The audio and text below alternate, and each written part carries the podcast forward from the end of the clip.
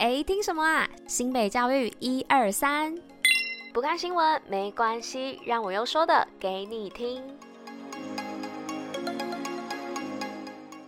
嘿大家吃饭了吗？我是珍珍，大家午安。今天是十二月一号，礼拜五，新北教育一二三的第四百一十二集，同时也是第四季的第四十三集喽。那不晓得大家今天早上出门的时候有没有碰到大雨哦？那我本人是有碰到大雨，而且我的机车还抛锚，超级无敌衰的。但是呢，因为我想要把机车牵到比较好停的地方，所以我就是把机车牵了一段路，想说方便之后可能朋友来接电，然后我就这样子徒手牵着。机车，然后背着包包，然后走了一段路。我现在觉得全身酸痛，然后也淋了一点雨，但还好我的外套是防水的啦，所以应该是不至于到会再感冒更严重。但我是想跟大家分享说我今天早上很衰的故事。那也希望大家出门的时候要记得携带雨具哦，不要忘记，也不要着凉喽。好啦，那今天要来报的是我们新北趴趴造的部分，就让我们继续听下去吧，Go Go！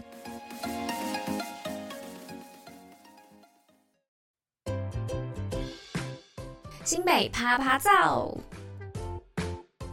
好的，那我们今天新北爸爸造的部分呢，要来报的是二零二三林口子弟系文化节。那充满活力的文化盛事林口子弟系文化节来啦！那至今呢，已经迈入了第十四个年头的子弟系文化节哦，是新北呢在南北管戏曲领域当中的重要展演哦。那当天呢，除了有子弟戏表演之外呢，也有市集摊位以及流体化的 DIY 等活动。那活动时间呢，就是在本周六十二月二号，地点呢是在竹林山观音寺。那邀请大家一同参与这一。一场文化飨宴，度过愉快的周末。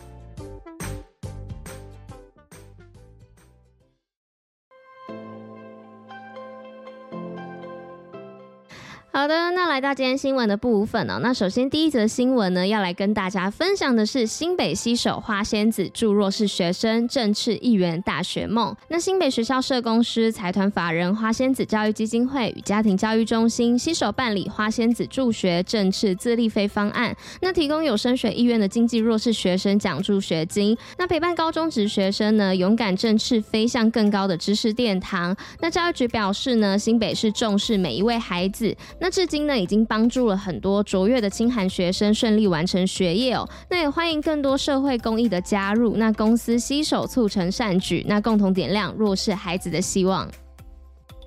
那接着第二则新闻呢，是急救公益推广，瑞芳国小学生办小小急救员。那台湾急救者教育协会呢，日前到瑞芳国小进行急救课程训练和认证。那透过这一次的急救训练呢，瑞芳国小每个六年级的小朋友都通过认证。那以后呢，就是小小的急救者。那协会呢，也希望能够继续推广这一项公益活动，让更多人呢能够接触这样有意义的教育课程，培养更多的急救者，让偏乡呢能够多一份安全的守护。路。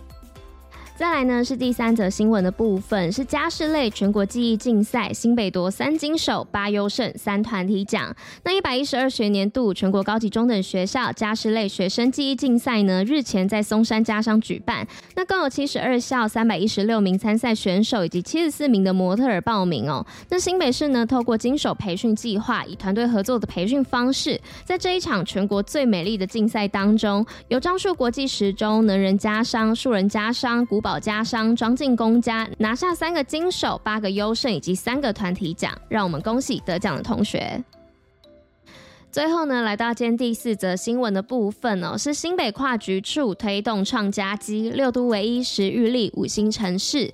那新北市政府教育局、卫生局及农业局呢，日前在市政会议中进行二零二三食育力城市大调查，五星城市现奖。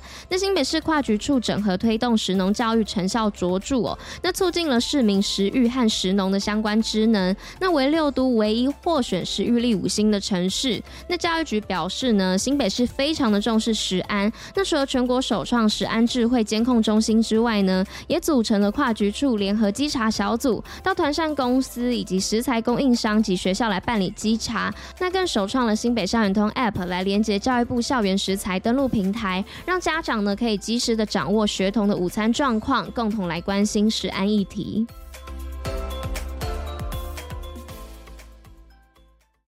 今天五四三什么？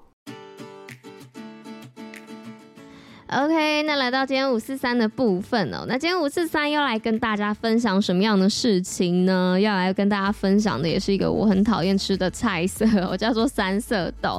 那关于三色豆，你不知道的几件事情，让我们来听一下哦。那在台湾鼎鼎大名却又令人闻风丧胆的便当配菜之一——三色豆。那除了便当之外呢，它其实也经常的出现在台式牛排啊和炒饭里面。那它又叫做美国杂菜哦。那是有黄色的玉米。米粒、橘色的胡萝卜丁和绿色的豌豆仁组合而成的混合蔬菜。那至于是谁发明了三色豆呢？那澳洲有一个生物学家在进行研究的时候呢，偶然发现了一个有趣的现象哦，就是把抓来的鱼呢放在冰上就会立刻结冰，而且解冻后呢，味道竟然依然新鲜哦。那这就让他开始好奇啊，是否所有的食材都能够同一种方式来做保鲜呢？因此呢，在一九三零年代哦，第一个冷冻食品品牌就问世了，其中包括。蔬菜、肉类和各类的水果，那这对食物的保存来说带来非常大的帮助哦。那除了能够提供啊，在北欧这种天气寒冷啊，蔬菜难以生长的地区有更多的蔬菜可以选择之外，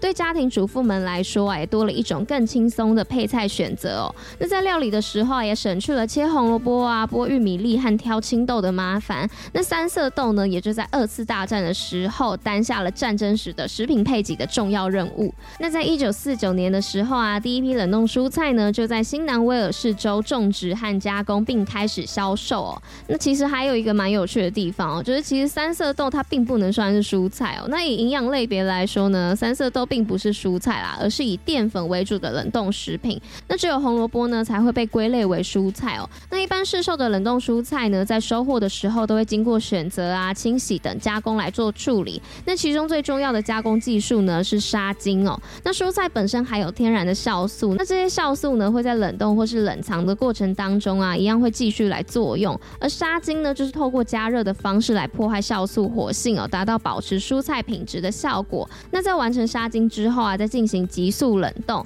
那可以更有效的来保留蔬菜当中的营养成分哦。那用来冷冻的蔬菜呢，因为需要长时间的储运哦，那在未完成成熟时呢，就被提前采摘哦。那尽管蔬菜呢，在采摘之后呢，仍然会继续成熟，但还是很难达到在树上完全。成熟时的营养价值，不过呢，和买回家放在冷藏库里面烂掉的不新鲜蔬菜来相比，急速冷冻的成熟蔬菜呢，还是具有更好的营养价值哦。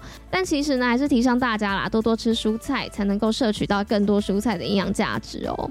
那像我自己本身呢、因为平常煮菜的关系，我其实也是蛮喜欢买冷冻蔬菜回家放的，或者是说我会去菜市场买一些新鲜的蔬菜，然后回家用一些自己的方式来做冷冻保藏，也是为了要增加它的一个可以保留的时间，避免这个蔬菜腐烂掉。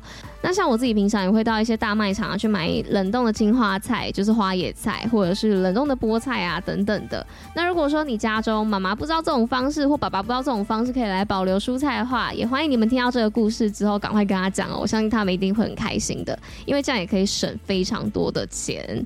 好啦，那以上呢就是今天跟大家分享的五四三的部分。那今天新北教育一二三的第四百一十二集就到这边啦，那我们就下周见喽，大家拜拜。